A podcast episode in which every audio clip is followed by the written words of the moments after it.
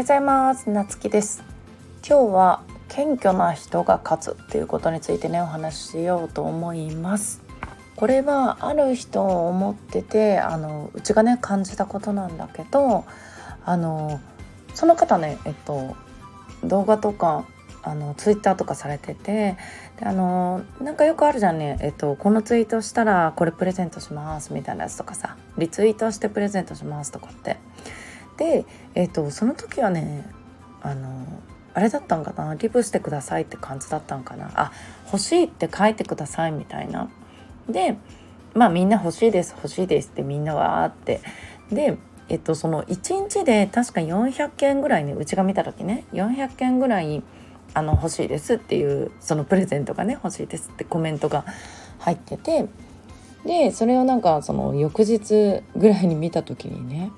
あの「ありがとうございます」ってその「欲しいです」に対して一件一件「ありがとうございます」って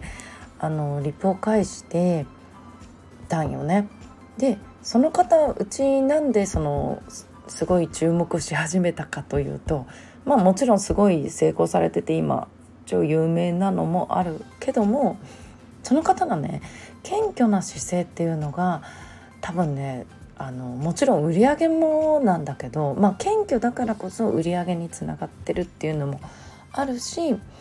えっと、謙虚だからこそなんかその人に好かれてる。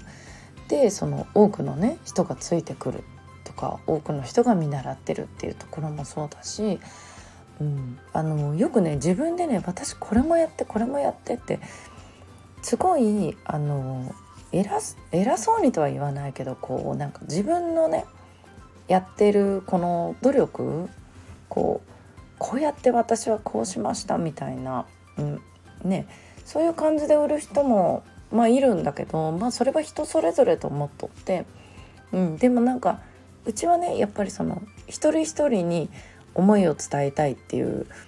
自分の中にねそういうなんか思いがあってその活動をしていく中でも、うん、だからなんかその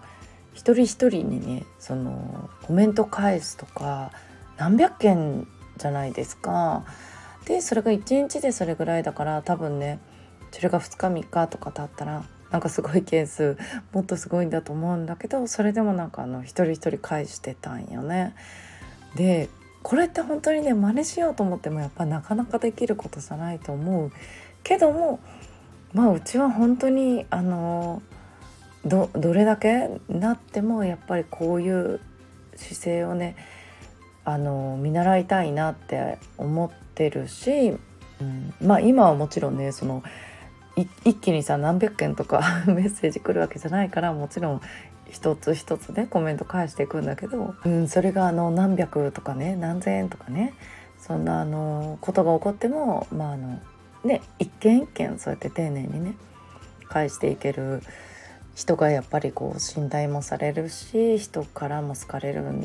しねやっぱりそういう人でありたいなっていうのをね思って、うん、あのこういうお話をねしてみました。ということで皆さん今日も素敵な一日をお過ごしください。またお会いしましょう。